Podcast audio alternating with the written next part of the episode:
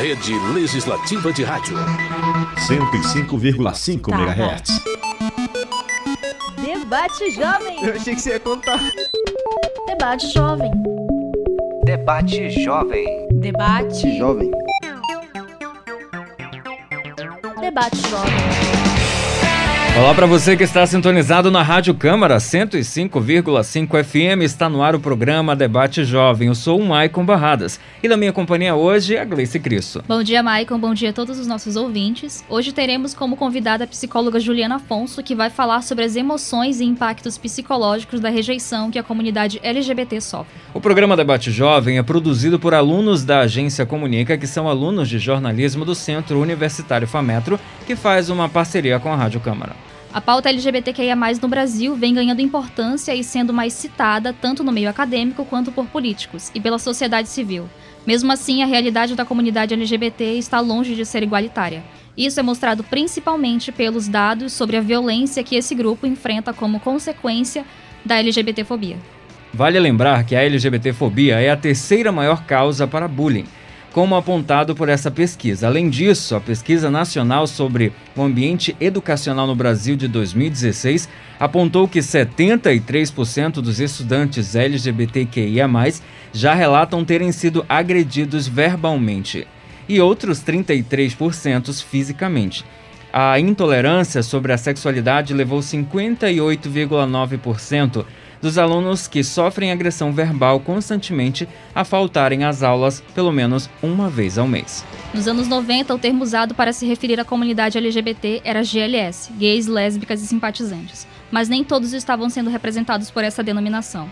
Hoje, a nomenclatura LGBTQIA+, pretende mostrar que a inclusão, garantia de direitos e representatividade é um debate urgente na sociedade. A sigla LGBTQIA+, sinaliza a necessidade de acolher pessoas de orientações sexuais e identidades de gêneros diversos.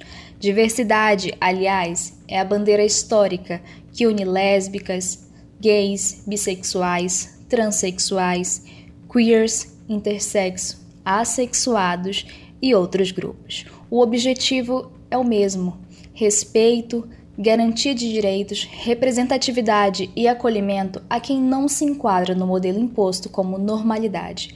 Essa falta de acolhimento às pessoas rotuladas como diferentes, e a gente coloca muitas aspas nessa palavra, tem impacto direto na vida da maquiadora Melanie Cyrus, mulher trans que fala sobre a luta diária numa sociedade intolerante.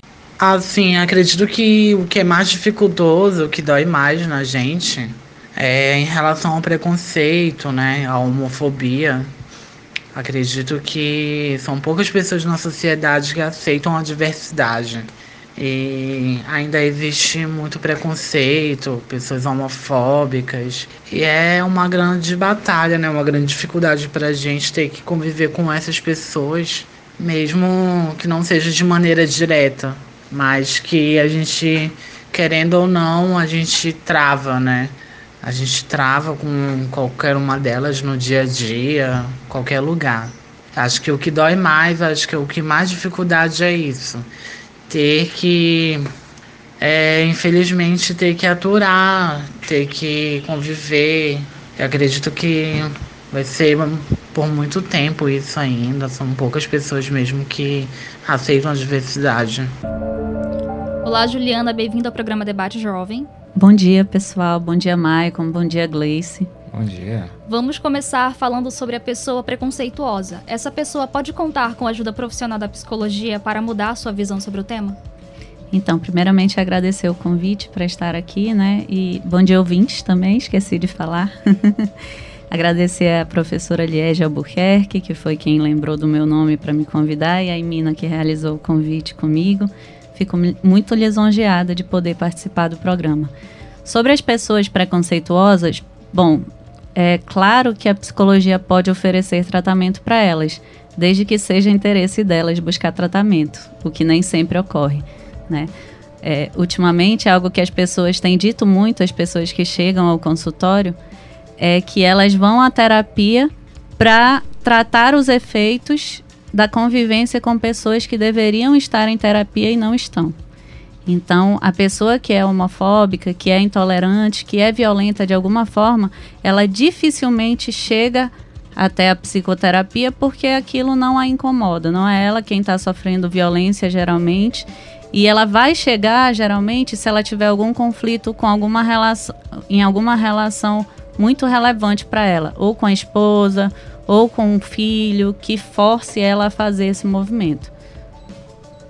Então a gente pode, por exemplo, as pessoas só buscam quando se sentem né, agredidas ou algo assim? Ou elas, por exemplo, você se sente agredido, você vai procurar. Se você não se sente, você não vai procurar? Sim, porque o processo psicoterápico ele não pode ser imposto a ninguém, né? Psicoterapêutico, ele depende principalmente da vontade do indivíduo de buscar se transformar. E um indivíduo que, que é intolerante e que não percebe o mal que ele causa a si mesmo com essa intolerância, com essa violência, ele não vai fazer esse movimento de buscar ajuda, entende? Ele só vai buscar ajuda quando aquilo passa a prejudicá-lo, a afastar pessoas do convívio dele e etc. É quando ele vai buscar algo. Sabe-se que alguns eventos que acontecem durante a infância podem reverberar na vida adulta, no emocional, como o preconceito contra crianças LGBTQIA, podem impactar psicologicamente essas crianças ao, ao crescerem? É, quais são as inseguranças, bloqueios e crenças limitantes? Tá. Então eu acho que a primeira coisa que a gente precisa pensar nessa pergunta é: não existem crianças LGBTQIA. É, o que existem so, são, são talentos, potencialidades que a gente traz conosco no momento em que a gente nasce e que precisam ser respeitados desde um primeiro momento. Quem define o que é de homem o que é de mulher não são as crianças, são os adultos. Né? Quem define o que é gênero são os adultos. É, uma, é, é perpassado pela cultura a visão mais atual que existe hoje, tanto na psicologia quanto na sociologia, que é que reúne a maior quantidade de cientistas em seu redor, é a visão construtivista, que entende que, que essas leituras e essas vivências, a forma como determinado fenômeno é vivido depende do tempo histórico em que ela está ocorrendo. Então, por exemplo, se a gente pensar o Neymar, que hoje é um jogador milionário, se ele tivesse nascido há 200 anos, ele não seria ninguém, ele não seria reconhecido, o talento dele não seria remunerado, né, ou, ou noticiado. Então, é, tudo depende do tempo histórico onde a gente nasce. E é, isso é a visão constru, construtivista. Então, é, a gente tem que ter em mente que essas crianças qualquer criança, quando nasce, qualquer indivíduo, ele tem que ser respeitado nas suas peculiaridades, né? E o fato dele não ser respeitado, dele não ter um ambiente que ele que ele não encontre um ambiente onde ele se sinta livre para se desenvolver, para desenvolver os seus talentos, é o que adoece ele. É o que faz com que ele tenha uma, uma, uma sensação frágil de si mesmo, que ele tenha um sentimento de desprestígio consigo mesmo. Né? Então, o, o, sentimento mais, mais preponderante no longo prazo é o sentimento de, de rejeição, dele não ser bom o, o suficiente. Pessoas é, com meninos que, que gostam de, de brincar com roupas de meninas ou etc. na infância, é, costumam crescer achando que devem alguma coisa à sociedade. E aí findam por se tornarem melhor em alguma coisa. O, o, a pessoa da, da comunidade LGBTQIA, ela acha que ela tem que compensar a sociedade de alguma forma. Né? E aí a gente vai falar um pouquinho melhor sobre isso quando a gente for falar mais à frente sobre o orgulho, sobre a importância de falar no dia do orgulho LGBT. Então, doutora, primeiramente, no espaço aberto, livre para falar e entender a própria sexualidade como um aspecto natural, onde a psicologia entra nesse processo? Então, infelizmente hoje a psicologia ela ainda é muito importante, né? Eu costumo dizer que a psicologia é uma ciência que trabalha pela sua própria extinção ou pela, pela sua própria. É, pela desnecessidade, né? Porque o ideal é que a gente esteja em um mundo onde psicólogos não sejam tão necessários, Hoje a gente atua muito com o, com o sofrimento psíquico, né? A gente está numa sociedade em que as nossas potencialidades não são respeitadas, apenas determinados talentos têm espaço no mercado de trabalho, enfim, e, e por aí vai. É, e em função disso, a gente tem adoecimentos de ansiedade, de depressão, enfim. E, e por isso a psicologia se tornou muito necessária. Mas o ideal é que a psicologia, com o passar do tempo, ela assuma um papel muito mais de prevenção e não de tratamento da doença em si, que é o que a gente vem buscando aí, né? Carl Rogers falava da tendência atualizante, né? Que todos os indivíduos eles, eles vêm com os seus talentos e eles precisam encontrar um ambiente favorável para se desenvolver da melhor forma. A maioria de nós não encontra esse ambiente favorável, justamente porque a gente está nessa sociedade extremamente violenta, extremamente adoecida. Então, é, acho que o importante da gente entender é que nós não somos átomos isolados, né? O indivíduo ele tem as suas potencialidades, mas ele não é um átomo isolado. Ele precisa da comunidade para se desenvolver da melhor forma. E aquela comunidade precisa apresentar um ambiente favorável e respeitoso ao que ele traz consigo. Até mesmo porque as pessoas às vezes elas querem conversar, né? Elas chegam até o seu consultório, lhe procuram. Eu imagino que para conversar, para desabafar, para se sentir bem, como você mesmo falou, muitas vezes com tanta cobrança tem que tentar prestar um, um esclarecimento para uma sociedade que não é necessário, né? Porque é um ser humano como qualquer outro. Então você vê, você analisa que as pessoas às vezes querem conversar querem um abraço, querem um aperto de mão, querem um oi, querem um bom dia, um boa tarde. E isso acontece no dia a dia. Sim. Só o acolhimento já faz toda a diferença. Um olhar no olho, um abraço bem dado, faz muita diferença. Juliana, como você vê a situação do grupo LGBTQIA, que em pleno século XXI ainda sofrem tanto com preconceito, ao ponto das pessoas terem que esconder a sua sexualidade. Certo. Então, a primeira coisa que eu acho que a gente tem que é, deixar claro é que não se trata de opção sexual, né? É, é uma. Hoje em dia existe de fato uma escolha em relação a isso, mas qual é a escolha? Eu tenho dois caminhos a partir do momento que eu entendo a minha identidade sexual ou a minha identidade de gênero. O primeiro é viver a minha vida com autenticidade, com espontaneidade, reconhecendo que eu sou um sujeito de desejo e que eu tenho o direito de, de concretizar meus sonhos, enfim, o que eu desejo realizar no mundo. E a segunda forma é uma forma que reforça aquilo que a gente chama de falso self, né? Que é eu fazer um casamento de fachada, ou eu nunca sair da casa dos meus pais para me relacionar com outra pessoa porque eles nunca vão aceitar. Enfim, que a gente viu muito também acontecendo em gerações anteriores e agora a gente luta para que deixe de acontecer. Seja diferente, né? Sim, para que seja diferente. Então, é, eu acho importante a gente falar sobre a questão da, da homotransfobia e é, recentemente, né, o STF é, é, é, é, votou pela equivalência entre racismo e o crime de homofobia.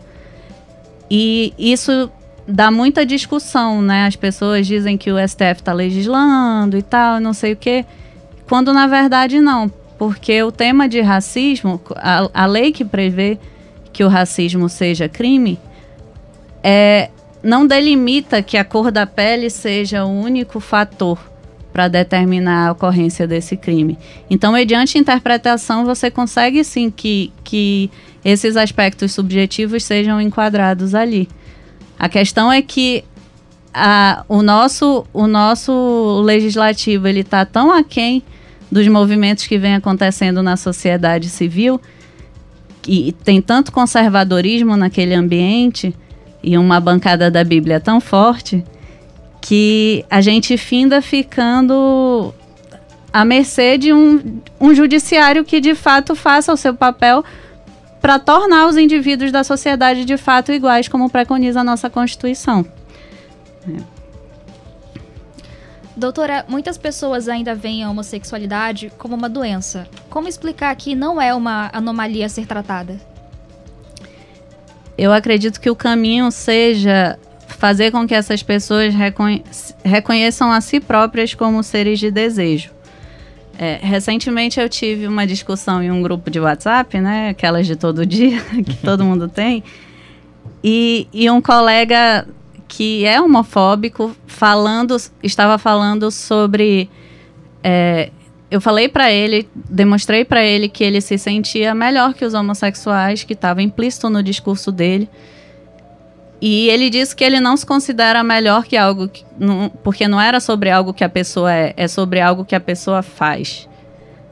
E aí eu acho importante a gente esclarecer para essas pessoas que não se trata de algo que a pessoa faz. É sobre algo que a pessoa é, porque é sobre o desejo dela. Não é sobre, não é sobre uma mera questão comportamental. Né? É sobre o que dá vontade da gente ficar vivo. É o que dá vontade da gente atuar no mundo e, e buscar a nossa felicidade, sabe? Se a gente não puder atuar esse tipo de desejo que é tão é tão é, preponderante na nossa essência, a gente não consegue encontrar razão para estar tá vivo, né? E isso explica em grande medida a quantidade de casos de suicídio na população LGBTQIA+. Falta de amor, será? Maicon adora as perguntas capciosas.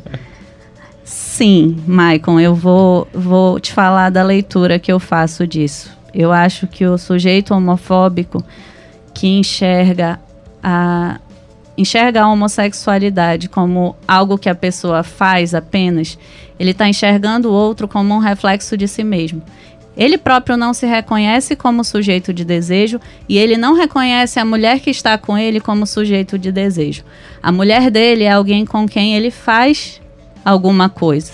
Não é alguém que o deseja que ele deseja que eles que ele né, deseja se fazer constrói, alguma coisa, isso né? e que eles se constroem nessa relação. Então eu acho que é por aí. Michael, é... Michael. Quais as reais consequências de um tratamento de reorientação sexual na vida de uma pessoa que se considera do grupo LGBTQIA+. É devastador, Maicon, porque assim, para começo de conversa, a própria convivência na nossa sociedade, ela já é um tratamento intensivo de reorientação Verdade. sexual. Especialmente se a família não acolhe, porque tudo bem todo mundo lá fora rejeitar, mas quando o seu ambiente seguro, as pessoas que mais deveriam te amar, te proteger, te dar segurança, te rejeita também, isso dói mais, isso te deixa sem chão, né? É, mas a consequência principal disso é a gente ter muita gente andando por aí que é pouco autêntica, né? Que, e que e assim, como isso é uma violência, você ser desrespeitado na questão da sua sexualidade, do seu gênero, são violências muito graves, esse indivíduo também vai reagir com violência, né, no mundo. Ele vai atuar com violência no mundo. Ele vai, vai ser difícil para ele encontrar sentido na própria existência. É bom a gente lembrar que na década de 90, né, em 1990, a OMS retirou a, a, a homossexualidade do rol de doenças e que a gente entende hoje que a homossexualidade não é uma perversão. Então, assim, essa compreensão ela é algo, não é algo que eu acho ou que você acha. É algo que já é pacificado no campo científico. A gente já adquiriu o conhecimento necessário para bancar essas causas, né? De que LGBTQI são iguais, de que indígenas são iguais, de que negros são iguais. Então, tá tudo interligado, né? Embora hajam críticas e afirmações sobre ser somente uma festa, você poderia falar sobre a importância da parada LGBT? Olha, a, a importância da parada é a visibilidade, né? É extremamente necessária. É, porque porque assim, para chegar até onde a gente está hoje, da gente poder casar, por exemplo, da gente poder adotar uma criança no nome de dois pais ou de duas mães, da gente poder adotar o nosso nome social, exigiu muita luta, exigiu muita gente pegando lapada, muita gente, é, enfim, morrendo por conta disso, né? Gente que não quis se esconder e que fez questão de andar de mão dada quando isso dava em morte e essas pessoas morreram por conta disso, né? É, a parada LGBT é um momento, é um dia no ano que seja, em que tem muita gente que critica por ser somente uma festa, né? Ou dizem que é somente uma festa. E o que a gente tem que pensar, eu acho, é assim: e se for somente uma festa? Por que, que incomoda tanto uma festa? Por que, que incomoda tanto as pessoas sentirem prazer? Por quê? Mas que a gente se incomoda com esse tipo de coisa. Juliana, sabe o que a gente fica pensando também, que a gente pode analisar, é que existem outras festas. Aí você pergunta, por que é uma festa? Por que, que a parada não pode ser vista de uma outra forma? Existem outros eventos que também poderiam ser vistos de outras formas e não e são. E não são, pois é.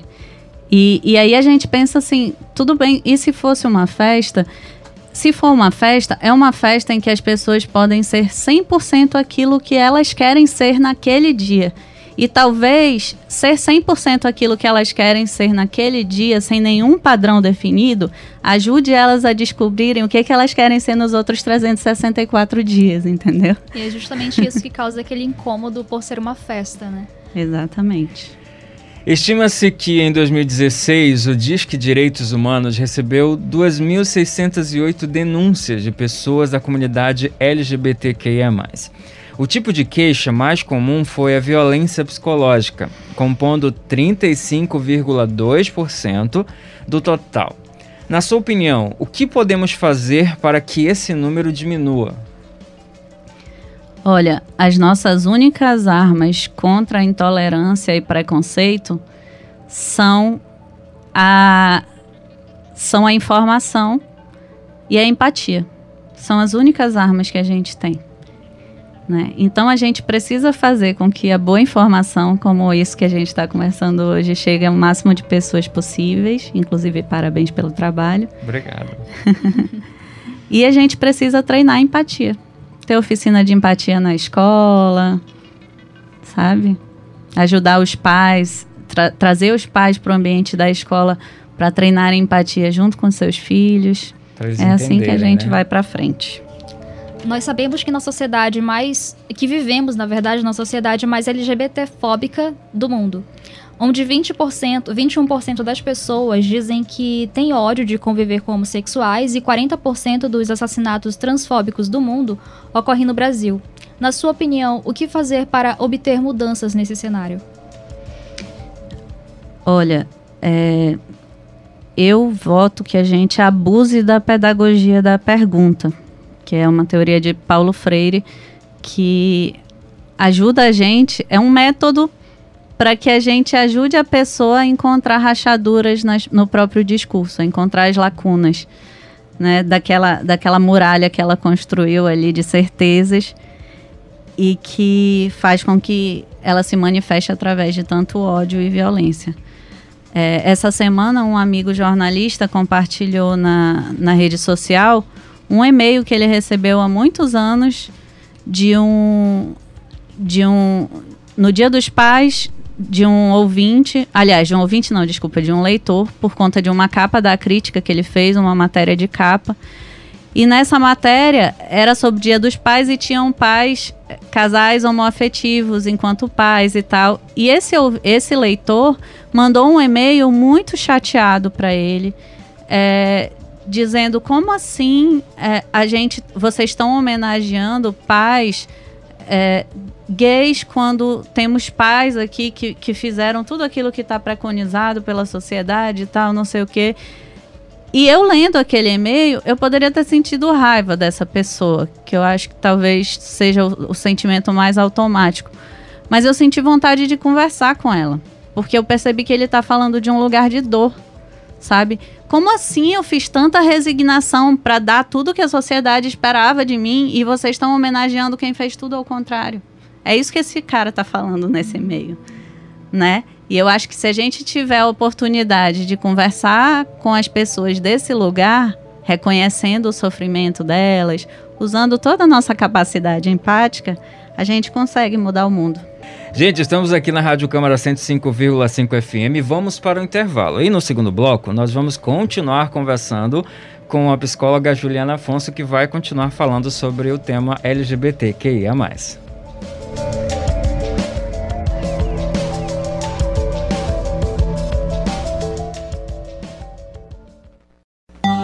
Rede Legislativa.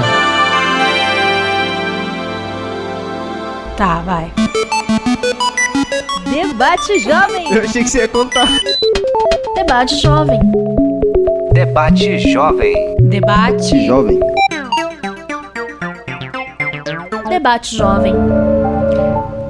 De volta com o segundo bloco, continuamos com o tema LGBTQIA+, no programa Debate Jovem, aqui na Rádio Câmara 105,5 FM. Eu sou Maicon Barradas. E eu sou Gleice Cristo. E agora, no segundo bloco, voltamos com a Juliana Afonso para dar continuidade à nossa conversa. Juliana, vamos começar logo falando sobre mercado de trabalho. Como você vê, assim, para o grupo é, LGBTQIA+, assim, sobre o mercado de trabalho, como eles andam no mercado de trabalho, se muitos te procuram, falam sobre isso, sobre essa dificuldade.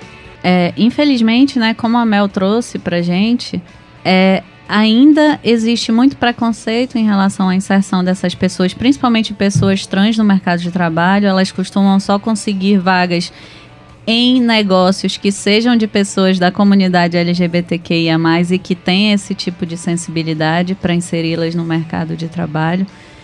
E, infelizmente, são vagas, quando, existe, quando existem as vagas né, em outros locais, são vagas ligadas a, a estereótipos, né?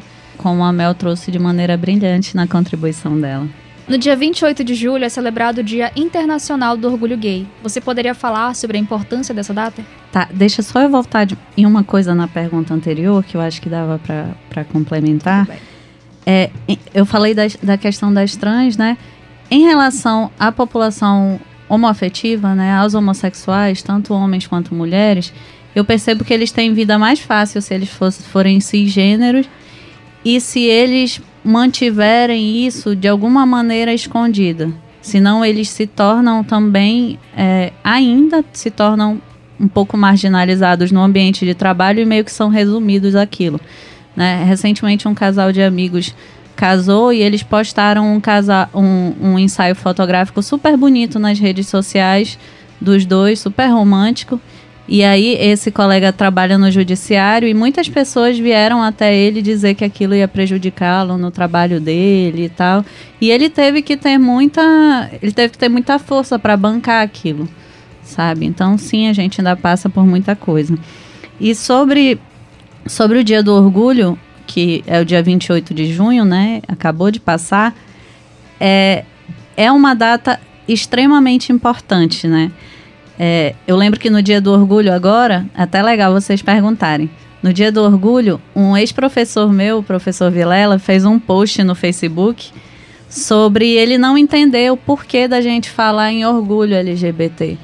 Porque não existe nenhum orgulho, não deve haver nenhum orgulho envolvido em ser LGBT, como não deve existir orgulho em ser heterossexuais, em ser heterossexual, desculpa pregando esse discurso da, de que somos todos iguais e, e, não seria necessário o discurso do orgulho. E eu respondi para ele, né, fiz um post, um, uma resposta para ele bem, bem cuidadosa nesse post que ele fez.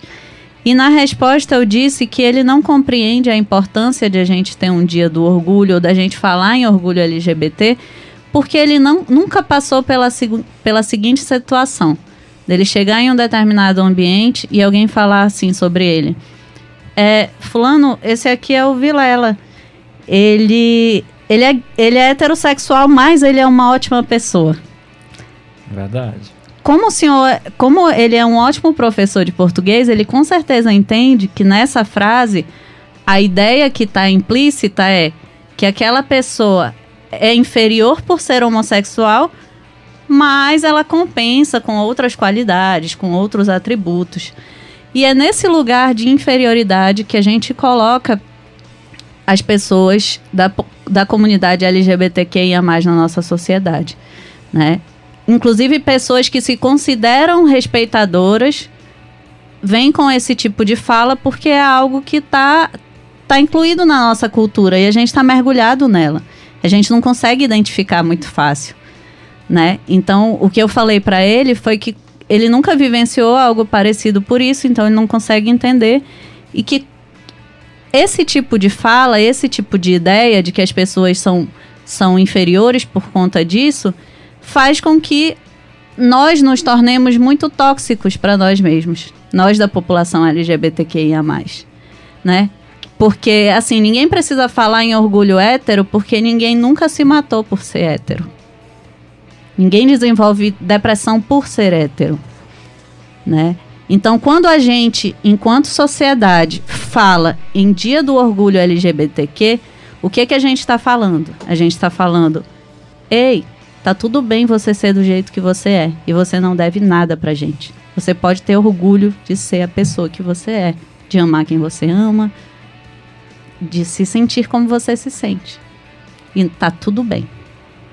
Como você falou, a homossexualidade ela não é uma doença, né? Você colocou, mas existe aquele tema, né, falado muitas vezes por algumas pessoas sobre a cura gay. Como você vê? Como você pode falar um pouco sobre isso que as pessoas falam por aí? Essa questão da cura gay e de a homossexualidade ser enxergada como uma espécie de perversão é algo que ficou na história, né? Por isso que a OMS tirou a homossexualidade do rol de doenças em 1990. Por que, que a homossexualidade não é uma perversão? Vou tentar explicar aqui para vocês. Uma perversão é quando eu não aprendo a direcionar a minha energia sexual de maneira saudável para um determinado objeto. E aí eu uso esse objeto para obter prazer. Eu não incluo ele no prazer, ou seja, eu não dou prazer a ele também. Isso é uma perversão. A pedofilia é uma perversão. Porque o uso de uma, uma criança que não tem a possibilidade de, de, de, discernir certo e errado, não tem a possibilidade de discernir o que, que ela quer, o que, que ela de fato deseja, para obter prazer. Eu, enquanto adulto, eu me utilizo dela para prazer próprio, para algo que pode fazer mal para ela. Né? No caso da homossexualidade, não. No caso da homossexualidade, a gente fala de relações entre duas pessoas adultas donas dos seus desejos, que escolhem direcionar o seu prazer uma à outra e dar prazer uma à outra. Em nenhum momento isso pode ser compreendido como perversão. Ah, você teve algum partido, é ativista na política ou em algum momento passou pela sua, sua cabeça se candidatar? Ah, na semana passada, nós acompanhamos o caso de Eduardo Leite, se autodeclarando homossexual em uma entrevista. Isso pesa de alguma forma na candidatura? É, então, eu já fui. eu sou ativista política, sim. Eu já estive em alguns partidos. Na verdade, eu venho, eu venho fazendo uma caminhada aí de encontrar qual é o meu lugar na política. E venho do meio liberal e hoje em dia me considero progressista, né? Sou de esquerda hoje. Passei pelo, passei pelo, pelo PSL, que era onde estava o Livres, que era o movimento do qual eu fazia parte, liberal por inteiro. E em seguida me filiei ao Novo e inclusive pretendia sair vereadora pelo Novo, mas eu entendi que não era uma missão que eu é, que cabia na minha vida naquele momento. Eu participei do processo seletivo do Novo, fui, fui classificada na primeira na primeira etapa e na entrevista é, na entrevista eu descobri que aquele ali não era o meu lugar. Na verdade, assim, eu já sentia que não era o meu lugar. Eu me identificava naquele momento ali, enquanto liberal por inteiro, eu me identificava muito mais com cidadania, mas estava no novo por uma questão estratégica, porque vocês sabem que a escolha de partidos ela não tem só a ver com pertencimento, ela tem a ver com, com estratégia também. E, e eu considerava naquele momento que o Novo era o melhor partido para eu estar levando isso em consideração. É, e aí, na minha entrevista, ficou muito claro que haviam incompatibilidades, porque eu levantei muito a bandeira da luta coletiva das mulheres e, e enfim, e aí e findei não levando a cabo a questão da candidatura, nem pelo Novo, nem por outro partido, e entendi assim que o autofinanciamento ainda tem uma, uma importância muito grande no nosso país, infelizmente, né? Política não é coisa para liso. Então é um projeto que, se for acontecer, tem que ficar bem mais para frente, né? E em relação à autodeclaração, sim, é, é algo que é problemático ainda, infelizmente, né? É até curioso vocês me perguntarem por dessa situação do Eduardo Leite, porque isso deu uma discussão no grupo da minha família essa semana, porque o João Willis comentou essa situação, né? E os meus irmãos entenderam como uma ofensa, como se o João Willis estivesse ofendendo o Eduardo Leite, invalidando a autodeclaração dele, quando na verdade o que o João Willis estava fazendo era uma crítica às ideias do Eduardo Leite. E, né, e aí eu lembro da minha irmã falando assim. É, que o João Willis não reconheceu a grandeza do ato do Eduardo Leite. E assim, não é grande, ou não tem que ser grande você se declarar auto homossexual, se autodeclarar homossexual. Entende? Não é para ser grande, é para ser pequeno você rejeitar alguém que se autodeclara homossexual. Mas você se autodeclarar, você dizer que você é, é só uma coisa natural, né? E, e que isso não, não tem que ser hipervalorizado. Até mesmo porque teve aquela frase que ele não é um, por exemplo, ele não é um governador gay. Ele é um gay que é governador. É que nem foi colocado no Obama. Ele não é um presidente negro. Ele é um negro que foi presidente dos Estados Unidos. Isso pesa quando as pessoas vão conversar sobre isso, que as pessoas vão debater, uhum. né? Porque essa declaração, nós sabemos que muitas pessoas que são do, é, daquelas famílias tradicionais, né, da região do Eduardo Leite, votaram nele acreditando. E quando ele se revela, você acha que esses pensamentos vão mudar em relação a essas famílias tradicionais, em, rela em relação a, a votarem nele outra vez? eu acho difícil que tenha algum impacto em relação a isso. Porque é, a, a questão que leva Eduardo Leite ao poder, ela é uma questão muito mais econômica, de identificação com pautas econômicas, do que com pautas identitárias. Né? É, e como o mercado já se conciliou com a questão da LGBTQIA+, não penso que seja algo que gere para ele algum prejuízo. Juliana, falando de família, né? Como é que fica o psicológico de uma pessoa que faz parte do grupo LGBTQIA+. Como fica o seu psicológico com toda essa situação?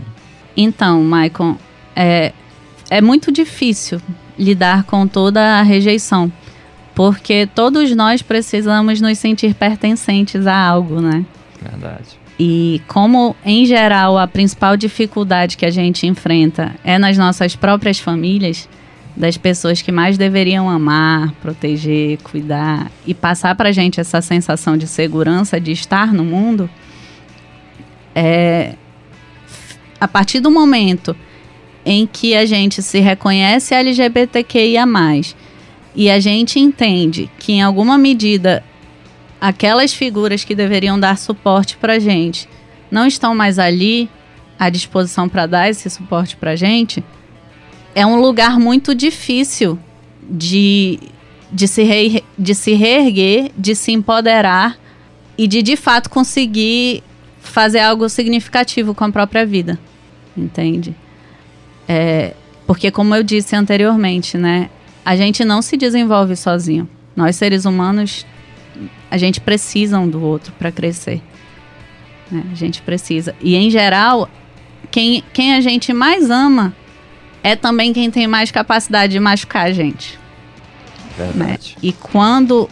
E, e, e, nas situações LGBTQIA, nos conflitos que, que surgem, é, é, muito, é muito fácil de observar isso. De como essas pessoas, muito mais que machucadas pela, pelo padeiro, pelo vizinho, por alguém que.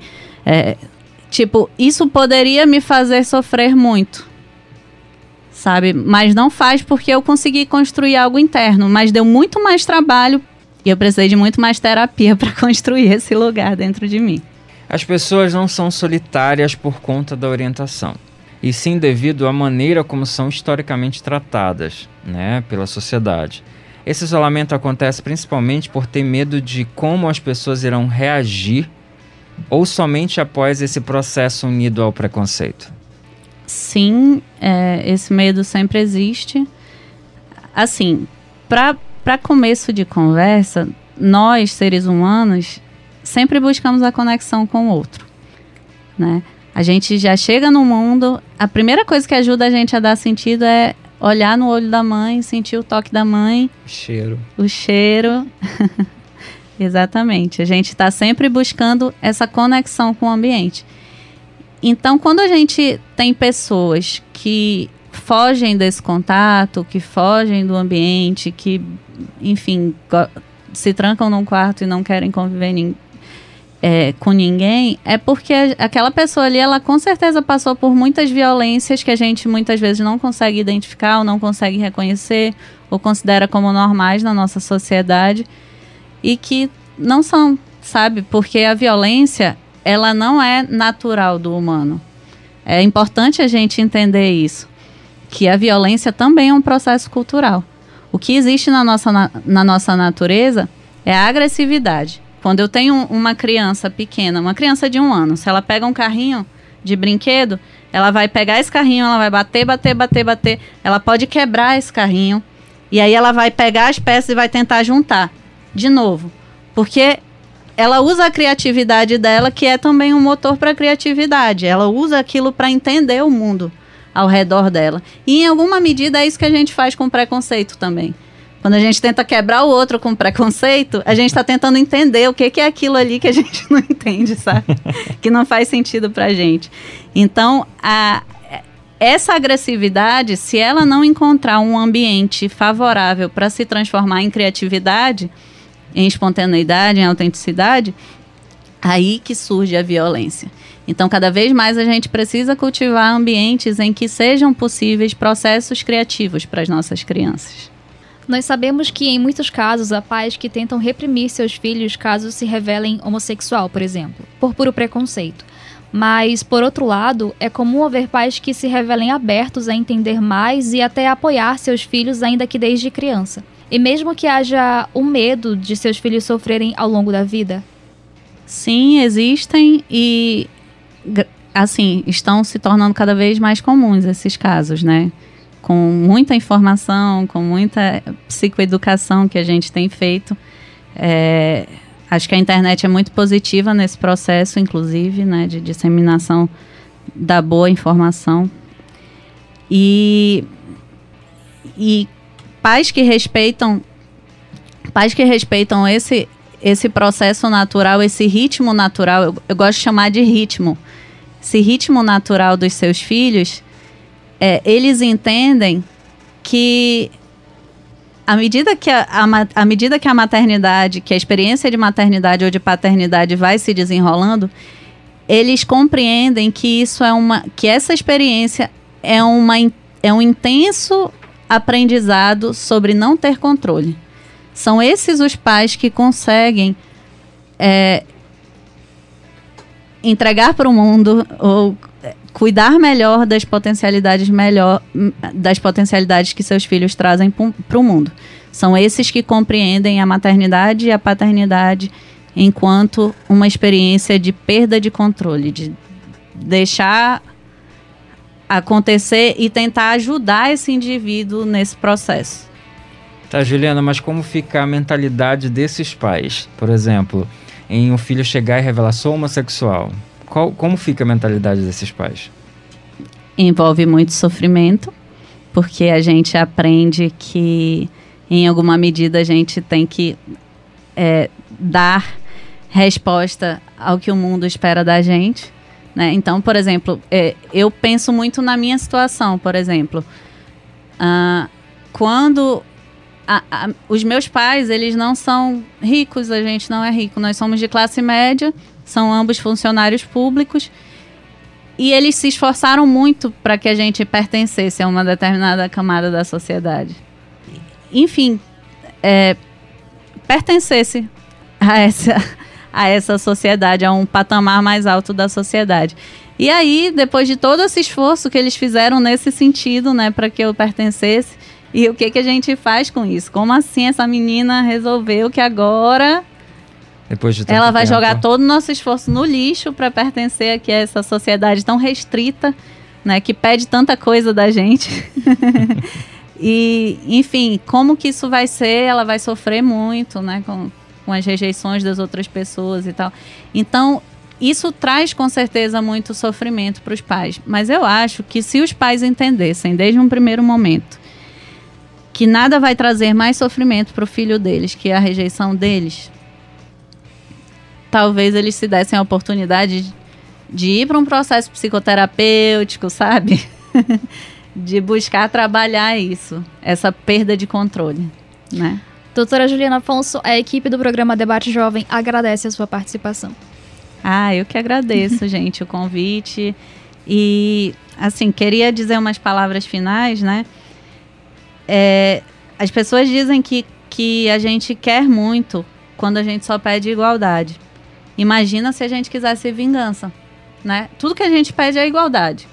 Ninguém ninguém está buscando vingança. E ainda assim as pessoas acham que a gente quer muito. E aí eu queria falar uma frase do Ernest Gaines, que era um filósofo norte-americano negro, é, e ele indagava por que que culturalmente a gente se sente mais confortável com dois homens segurando armas que dando as mãos.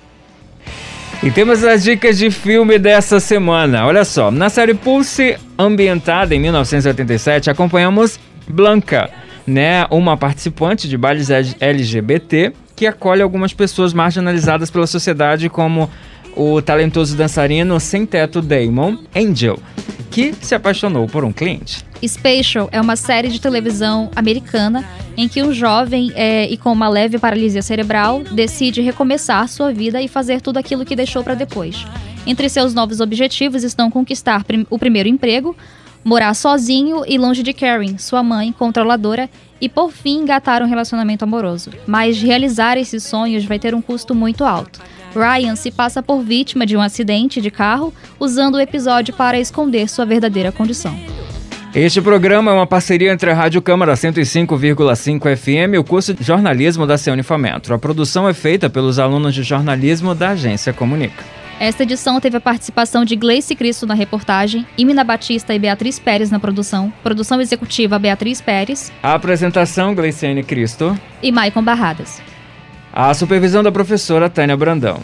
E a direção geral é do professor Gustavo Sorange, coordenador do curso de jornalismo da FAMETRO. Trabalhos técnicos Itelvino Gomes. Gerente da Câmara Municipal de Manaus, Naine Carvalho. Diretora de comunicação da Câmara Municipal, Dora Tupinambá. Presidente da Câmara Municipal, vereador Davi Reis. Muito obrigado a você, ouvinte, que sempre nos acompanha. Semana que vem temos mais aqui do programa Debate Jovem na 105,5 FM, a Rádio Cidadã de Manaus. Nos encontraremos semana que vem. Tchau, tchau. Até logo, pessoal. Já me perdi, tentando me encontrar. Já foi embora, querendo nem voltar.